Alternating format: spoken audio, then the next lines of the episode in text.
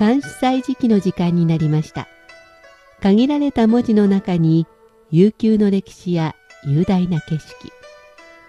時に心のひだが織り込まれている漢詩日本の俳句や短歌にも共通するところがあるように思います。読むたびに聞くたびに理解が深まったり新しい発見があったり。そんな漢詩の世界を旅してみましょう。ご案内は私高橋恵子。中国語の朗読は西方でお届けします。9月も後半に差し掛かりました。今日は秋分の日。日本では暑さ寒さも彼岸までの秋のお彼岸の中日で今年は5連休の最終日でしたねどんな風に過ごされたのでしょうか？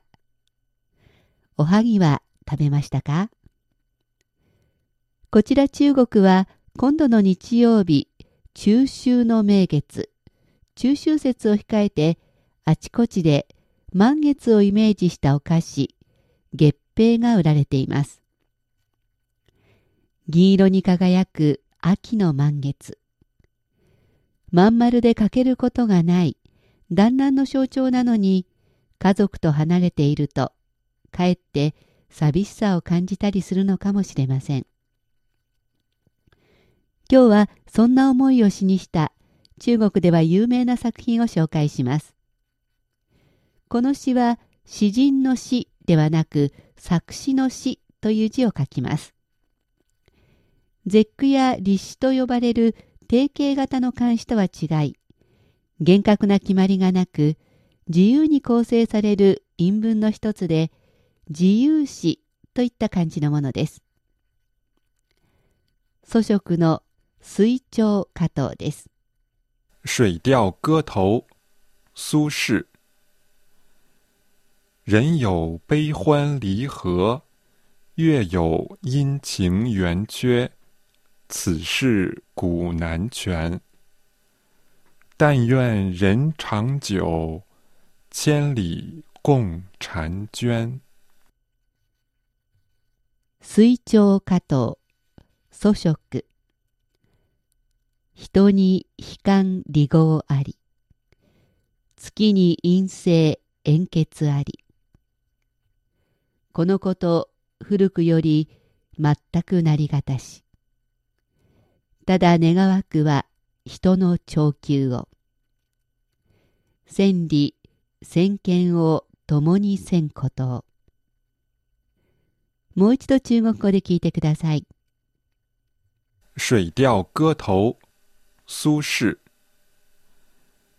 人有悲欢离合月有阴晴圆缺，此事古难全。但愿人长久，千里共婵娟。人には出会いの喜びと別れの悲しさがあり、月には満ち欠けがある。古くからこのことを完全な形に保つのは難しい。ただ願わくは愛する人の久しくつつがなきこと。千里離れていてもこの月の輝きを共に望むこと。作者祖食は北宋の詩人。何度かご紹介しましたね。杭の甲州で知事をしていましたが、任期が満了になって、自ら志願して密州、現在の青島あたりの知事になりました。近くの災難に弟の蘇鉄が初期として仕えていたからでしょう。甲州と異なって密州は貧しい地方でした。よって祖食の生活も甲州時代より質素なものにならざるを得なかったのですが詩人としては祖食はこの時期緻密な雰囲気の詩を作れるようになり成熟していきましたこの密集時代を代表する作品が今回紹介した中秋の名月を歌った詩水鳥加藤です。その後半を紹介しました。前半は名月よいつから空にかかっているのか杯を手にしながらこう晴天に問う。天の宮殿では今宵はどの年の中秋にあたるのだろうか。自分も風に乗って天上の世界に行ってみたい。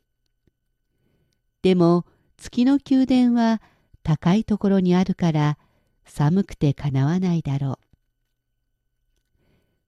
月影に舞い踊る地上の影。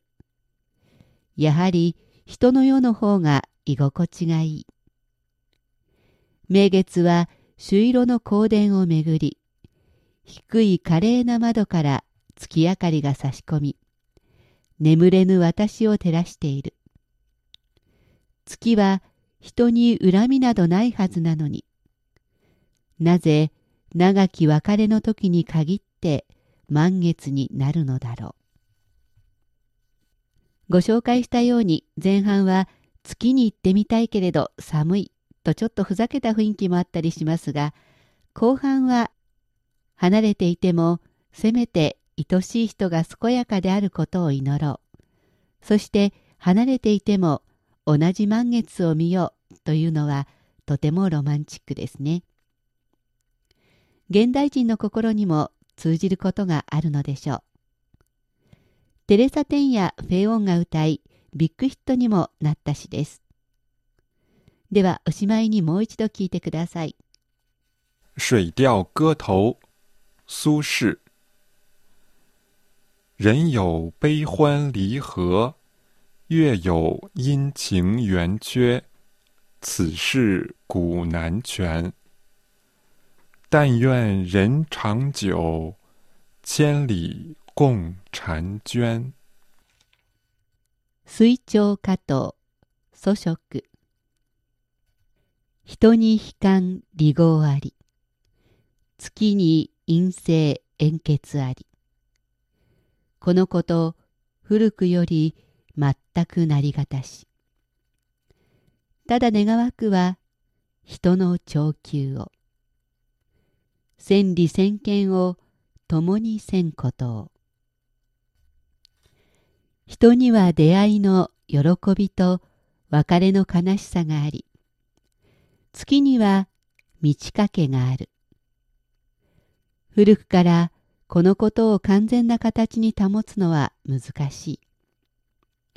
ただ願わくは、愛する人の久しくつつがなきことを。千里離れていても、この月の輝きを共に望むこと。監視祭時期、今日は祖職の水鳥加藤を紹介しました。